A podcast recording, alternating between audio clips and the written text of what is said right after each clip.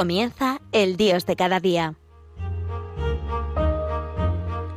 Desde la Archidiócesis de Valladolid con el Padre Jesús Álvaro Sancho.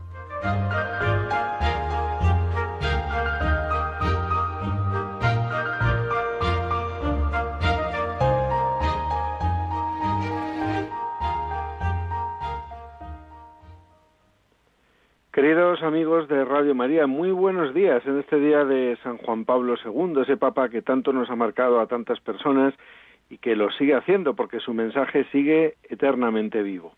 Las cosas más importantes son las primeras que debemos de cuidar y potenciar. Hay que empezar por las cosas que dan sentido a la vida, las que nos hablan de vida eterna y vida en abundancia, y luego ver los medios para que realmente Dios sea el centro de nuestra vida. Lo que no hagamos ahora quizá no lo hagamos nunca. Siempre estamos a tiempo para convertirnos a Dios, pero quizá no estemos a tiempo si lo dejamos para otro momento o circunstancias que quizá nunca lleguen. Es tiempo de estar vigilantes y Dios pasará por tu vida como una sencilla brisa y si estás ocupado o ocupada en otras cosas, será para ti imperceptible. Cuentan que un experto asesor de empresas en gestión del tiempo quiso sorprender a los asistentes a su conferencia. Sacó debajo del escritorio un frasco grande de boca ancha. Lo colocó sobre la mesa junto a una bandeja con piedras del tamaño de un puño y preguntó ¿Cuántas piedras piensan que pueden caber en el frasco? Después que los asistentes hicieran sus conjeturas, empezó a meter piedras hasta que llenó el frasco. Después preguntó ¿Ahora está lleno? Todo el mundo lo miró y, y dijo que sí, claro. Entonces sacó de debajo de la mesa un cubo con gravilla. Metió parte de la gravilla en el frasco y lo agitó. Las piedras penetraron por los espacios que dejaban las piedras grandes. El experto sonrió con ironía y repitió la pregunta de nuevo. ¿Ahora está lleno? Esta vez los oyentes dudaron. Quizás no. Ah, bien, y puso en la mesa un cubo de arena que comenzó a volcar en el frasco. La arena se filtraba en los pequeños recovecos que dejaban las piedras y la grava. Ahora está lleno, volvió a preguntar de nuevo. No, exclamaron los asistentes. Bien, dijo, y tomó una jarra de agua de un litro que comenzó a verter en el frasco. Y les preguntó, bueno, ¿y qué hemos demostrado? Un participante respondió, que no importa lo llena que esté tu agenda si lo intentas, siempre puedes hacer que quepan más cosas. No, concluyó el experto, lo que esta lección nos enseña es que si no colocas las piedras grandes primero, nunca podrás colocarlas después. Ahora, ¿cuáles son las grandes piedras en tu vida? Tu familia, tus hijos, tus amigos, tus sueños, tu salud, la persona amada y por supuesto lo más importante, Dios, que es el que da sentido a todo lo demás. Recuerda, ponlas primero. El resto encontrará su lugar. Siempre tendremos motivo para hacer huecos en nuestra vida o para vaciar aquello que no nos sirve para nada pero ocupa mucho sitio. Y también es importante saber que unos dependemos de otros. No todo lo podemos, no todo lo sabemos y no todo lo tenemos aprendido. Siempre nos queda algo por aprender y siempre tendremos necesidad de ser ayudados. Buscar a Dios no sería posible si antes algunos no nos hubiesen abierto camino para llegar hasta Él. La lectura del Evangelio, una predicación edificante, un amigo que nos habla de su experiencia con Dios, una contemplación profunda de la naturaleza, todo puede hablarnos de Dios. Pero hay dos virtudes que no nos pueden fallar, la perseverancia y la fidelidad. La perseverancia es una virtud que ayuda al hombre a no impacientarse por la tardanza en conseguir un bien muy deseado. Con la perseverancia se soportan y superan cansancios y desánimos y las tentaciones de abandonar lo emprendido, con tal de alcanzar un buen fin. Y por virtud de felicidad debemos entender el cumplir lo prometido, el compromiso adquirido. En la vida no se trata de comenzar otras obras buenas, incluso aunque comencemos muy bien, sino en terminar, en llevar a cabo lo iniciado, cumplir hasta el final. Jesús nos muestra en diversos lugares del Evangelio que la perseverancia y la fidelidad son esenciales, como por ejemplo en el texto evangélico del joven rico, que se presentó a Jesús para pedir consejo en su deseo de perfección, pero su corazón estaba dominado por las riquezas. Es mejor tener mal deseo de perfección, pero su corazón, porque siempre estamos a tiempo de convertirnos, de volver nuestra mirada al Señor, como por ejemplo ocurrió con María Magdalena, Zaqueo, el buen ladrón, o Saulo de Tarso, San Pablo, nuestro San Pablo. Tardaron en encontrar a Jesús, pero cuando lo hicieron, cambiaron radicalmente su vida y con perseverancia y fidelidad encontraron al que realmente estaban buscando. Cuentan que un día un hombre heredó un vasto territorio, yermo y seco, formado por interminables dunas de arena. Con el fin de sacar algún rendimiento de aquel terreno, decidió buscar agua y así comenzó a cavar un pozo. Tras unos días de intensa labor bajo un ardiente sol, no manaba ni una sola gota. Contrariado, decidió probar en otro lugar unos cuantos metros más allá, pero el nuevo pozo también estaba seco. Como era un hombre tenaz, siguió intentándolo, cavando un pozo tras otro, sin obtener ningún resultado. Un día, abatido, volvió a su casa tras otra jornada de infructuoso trabajo, cuando en un cruce de caminos halló a un anciano con una gran barba y un callado con el que se ayudaba a caminar. El anciano, a ver el rostro apesadumbrado de nuestro hombre, se detuvo a su paso y le preguntó ¿Qué te ocurre? ¿Por qué estás tan abatido? El hombre respondió soy dueño de todo este territorio, pero no me sirve de nada, pues no tiene agua. ¿Por qué no cavas un pozo? contestó el anciano. ¿Un pozo? Pero si llevo ya cuarenta y nueve y no he hallado ni una gota de agua, replicó. El anciano se sentó sobre una roca apoyado sobre su callado y respondió Quizá no has cavado lo suficiente. Elige uno de tus pozos y olvida el resto. Cava en él sin descanso, a todas horas, todos los días. No importa que no brote el agua, no desfallezcas, sigue cavando y cuando creas que ya no te quedan fuerzas, entonces continúa cavando. Tras estas palabras, el anciano prosiguió su camino y se alejó.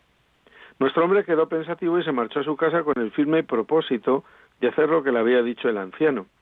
Así que al día siguiente eligió uno de los pozos y comenzó a cavar donde antes lo había dejado. Un día, otro día, una semana, otra semana, esto es inútil, se decía. Estoy trabajando para nada. Sin embargo, seguía cavando. Así pasaron los meses y de aquel pozo seguía sin brotar una sola gota de agua. Dios mío, exclamó, me estoy dejando las manos en este pozo. El hombre se detuvo y lloró amargamente. El anciano volvió a pasar por allí y encontró de nuevo a nuestro hombre abatido y sin esperanza. ¿Qué te ocurre? ¿Has encontrado ya el agua? le dijo el anciano. No, respondió aquel. Llevo casi un año andando en ese pozo, pero todo mi esfuerzo ha sido en vano. Este es un terreno árido y seco. Tras escucharle con atención, el anciano apoyó su mano en el hombro derecho de aquel hombre mientras le decía Si de verdad quieres encontrar agua, sigue cavando ese pozo. El anciano prosiguió su andadura hasta que se alejó definitivamente. Al día siguiente, nuestro hombre volvió de nuevo al pozo y siguió cavando, el pozo era ya muy profundo. Al poco rato, cuando menos lo esperaba, el agua comenzó a manar abundantemente del suelo ante los ojos atónitos del hombre. Así es la vida, así somos los seres humanos. Buscamos agua porque tenemos sed. Nuestra alma está sedienta de vida, pero nos cansamos muy pronto de ahondar en nuestro pozo. Picoteamos aquí y allá, pero no profundizamos lo suficiente. Perdemos la fe y la esperanza sin saber que un poco más abajo está la fuente de la vida, se halla en nuestro interior. Somos nosotros mismos. Tan solo hace falta persistir en la búsqueda y levantarse de nuevo tras una caída.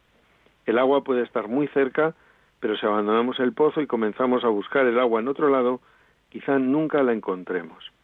La perseverancia en la fidelidad nos tiene que llevar a decir continuamente, hemos de ser fieles a Dios, fieles a la Iglesia nuestra Madre, fieles a los compromisos de vida cristiana, fieles a nuestra misión en la Iglesia y en el mundo, fieles a nuestra vocación.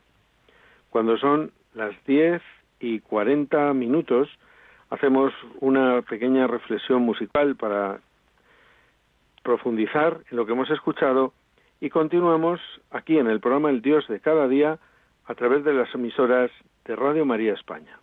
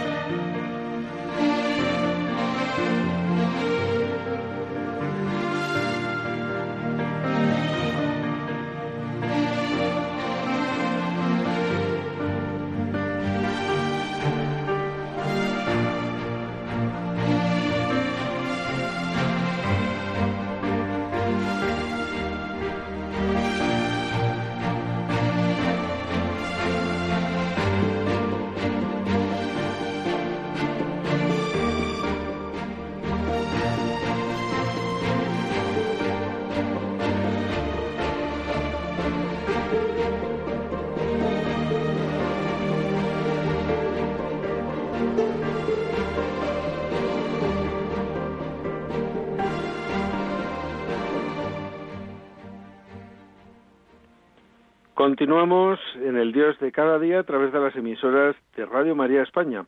Hoy estamos hablando de la perseverancia y la fidelidad, dos virtudes cristianas que nunca nos deben faltar para conseguir llegar a la meta que no es otra que el propio Cristo, que nos quiere junto a sí para que seamos felices eternamente. Un gran enemigo de la perseverancia y de la fidelidad cristiana son el orgullo y la envidia, porque hace que nos desanimemos viendo cómo a otros les va supuestamente mejor, mientras nosotros, que nos consideramos los mejores, no tenemos esa suerte. Para el envidioso siempre hay algo que les hace no ser felices, porque solamente ven las cosas de los demás sin fijarse en las suyas. Así nos pasa también a los cristianos, que vemos, y no solamente en las cosas materiales, sino también en las espirituales, a los demás con más suerte que la nuestra, y la envidia empieza a correr nuestra vida. Podemos fijarnos en que se les aprecia el trabajo que realizan más que a nosotros, que tienen mejores puestos en la parroquia o una consideración mayor a nivel social que lo que dicen va a misa, etcétera. Todo eso incluso nos puede hacer dudar de Dios, de su amor por nosotros y de su justicia. Nada más lejos de la realidad, pues Dios nos ama infinitamente más que nosotros mismos nos podamos amar. Y por si fuera poco, eso nos hace sufrir hasta tal punto que nos hace perder la paz interior. En esa envidia por los otros tenemos nuestra penitencia. Un pequeño cuento titulado La montaña orgullosa nos puede ayudar a entenderlo. Esto ocurrió hace mucho tiempo. Hubo un planeta pequeñito, muy joven, completamente liso, al que le salió una montañita que creció hasta los 520 metros. Así estuvo un millón de años. Con el tiempo, comenzaron a surgir en la llanura otras montañitas que también crecieron. La primera, irritada por la pérdida de su dominio, hizo esfuerzos y creció 380 metros más, y a medida que transcurría el tiempo, creció algunos metros en proporción a su orgullo. Por fin comprobó que en sus cumbres ya no había vida a causa del frío y de los fuertes vientos. En cambio, las otras montañitas se cubrían de árboles donde anidaban mil clases de pájaros y eran acariciadas por suaves brisas. Qué envidia sentía. Finalmente no lo pudo aguantar y estalló convertida en fiero volcán. Envenenó el aire, mató toda vida, desoló sus propias laderas, secó y arruinó todas las montañas. Pasada la furia loca, vio su obra y, apagándose, se arrepintió. Entonces de sus laderas brotaron lágrimas en forma de fuentes purísimas, a cuyas aguas regresaron de nuevo los pájaros, y con ellos las semillas. Cuando se disiparon las cenizas, volvió a brillar el sol. Como su tierra era nueva, salida de las entrañas del planeta y rica en minerales y gérmenes de vida, pronto se hizo hermosa, muy verde y adornada de nubes que le dieron sombra y caricias. Su vida contagió las otras tierras y siempre vivió erosionándose calladamente, humildemente, convirtiéndose en un frondoso valle de ríos y bosques que aún hoy se puede reconocer. Los valores de la fidelidad y la perseverancia han sido constantes en la historia del cristianismo desde los primeros siglos. Esos valores han dado lugar a numerosos mártires y confesores de la fe, y cómo no a cristianos a los que se les ha ignorado o burlado por decir con fidelidad que son cristianos y no se arrepienten de ello. La fidelidad y la perseverancia pueden dar los frutos tardíamente, pero acaban dándoles. Nuestra cosecha de lo que sembramos puede tardar en llegar, pero hay que dejar en manos de Dios nuestras oraciones. En las antiguas tumbas egipcias, tal y como han revelado las excavaciones realizadas, se han encontrado entre las momias granos de trigo de más de cuatro mil años. Se siembran después y aquellos años, con más de cuatro mil años, germinan. Uno piensa en las oraciones y lágrimas de una madre como Santa Mónica por la conversión de su hijo. Otra madre quizás se hubiera desalentado, pero Santa Mónica fue perseverante. Y a los dieciséis años, aquel trigo germinó con el bautismo de quien llegaría a ser nada menos que uno de los grandes de la historia de la Iglesia, San Agustín. Cuando nos vienen las dificultades, es más difícil perseverar porque hay que luchar constantemente, sin dejar tregua al desaliento. Nada puede humanamente animarnos para seguir adelante, pero los cristianos tenemos una meta segura, Cristo. Sabemos cuál es nuestro fin y quién está junto a nosotros para conseguirlo. Por nuestra parte, poner fidelidad y perseverancia, y el éxito está asegurado. Poco importa que otras personas o que en nuestro interior surjan voces contradictorias cuando se trata de ser más de Dios, de dejar que Él sea el dueño de nuestra vida de verdad, si vemos claramente que no hay sentido que lo contradiga. Cierto día, el ojo dijo, más allá de estos valles, ve una montaña envuelta en el azul de la tiniebla. ¿No es hermosa? El oído oyó esto y tras escuchar atentamente un rato dijo, pero ¿dónde está esa montaña? No la oigo. Luego habló la mano y dijo, en vano trato de sentirla o de tocarla, no encuentro ninguna montaña por ahí. La nariz dijo, no hay ninguna montaña, no puedo olerla. Cuando el ojo se volvió hacia el otro lado, los demás sentidos empezaron a murmurar sobre su extraña alucinación y comentaban entre sí, algo le debe fallar al ojo. Podríamos decir que no todos nos damos cuenta de dónde está el verdadero camino hacia Dios si no miramos con otros ojos, con otros sentidos.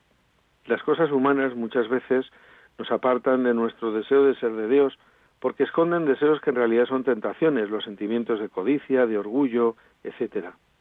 Hay que saber esperar. Conviene aprender a tener paciencia. Dice Plutarco de Diógenes que un día se puso a pedir limosna a una estatua de mármol. Como es de suponer, no consiguió ni un solo céntimo, pero seguía pidiendo. Alguien entonces le preguntó, ¿lo que estás haciendo no es tiempo perdido? Y Diógenes le respondió, no es tiempo perdido. Estoy acostumbrándome a recibir negativas. No te desanimes, no te pares en el primer peldaño de la ascensión.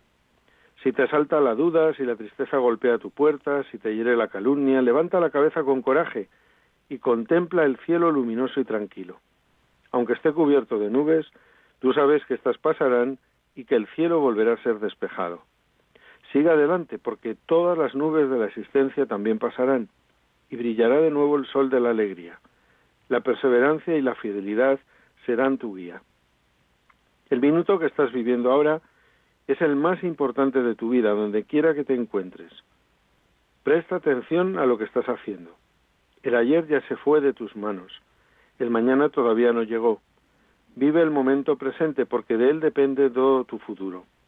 Procura aprovechar al máximo el momento que estás viviendo, sacando toda la utilidad que puedas para perfeccionarte siempre más.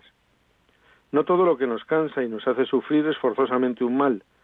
Cuando los hermanos de José lo vendieron, lo que parecía un mal se convirtió en un maravilloso bien, pues le dieron la oportunidad de llegar a ser gobernador de Egipto.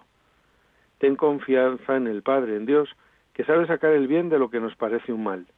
No desesperes, confía y sigue adelante. No te dejes abatir por la tristeza. Todos los dolores terminan. Espera que el tiempo con sus manos llenas de bálsamo traiga alivio. La acción del tiempo es infalible y nos guía suavemente por el camino seguro, aliviando nuestros dolores, así como la brisa suave mitiga el calor del verano. Antes de lo que supones, tendrás una respuesta al consuelo que necesitas. ¿Te has acordado de agradecer a Dios por el aire que respiras desde que naciste, sin que te haya faltado jamás? El aire está siempre a tu disposición gratuitamente.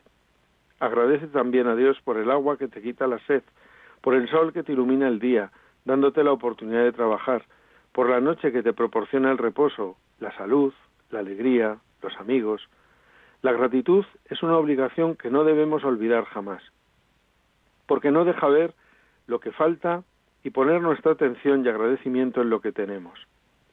Es una manera de dejar de darle fuerza a lo negativo y transportar nuestras energías hacia lo positivo. Esa es la forma en que lo positivo se agranda y lo negativo se empequeñece. Es abrir el canal para que la abundancia divina descienda sobre ti y la abundancia no es solo material. Bendecir es multiplicar. Y nunca temas perder lo que tienes. El temor es lo contrario al amor y abre la puerta a lo negativo. Simplemente bendice y agradece lo que Dios puso a tu disposición en esta vida para tu uso. Bendice y agradece y sé fiel y perseverante. Eso abre todas las puertas. Y hasta aquí ha llegado el programa El Dios de cada día a través de las emisoras de Radio María España. Recuerden que volveremos a estar con todos ustedes dentro de cuatro semanas. Hasta entonces, Felices días a todos.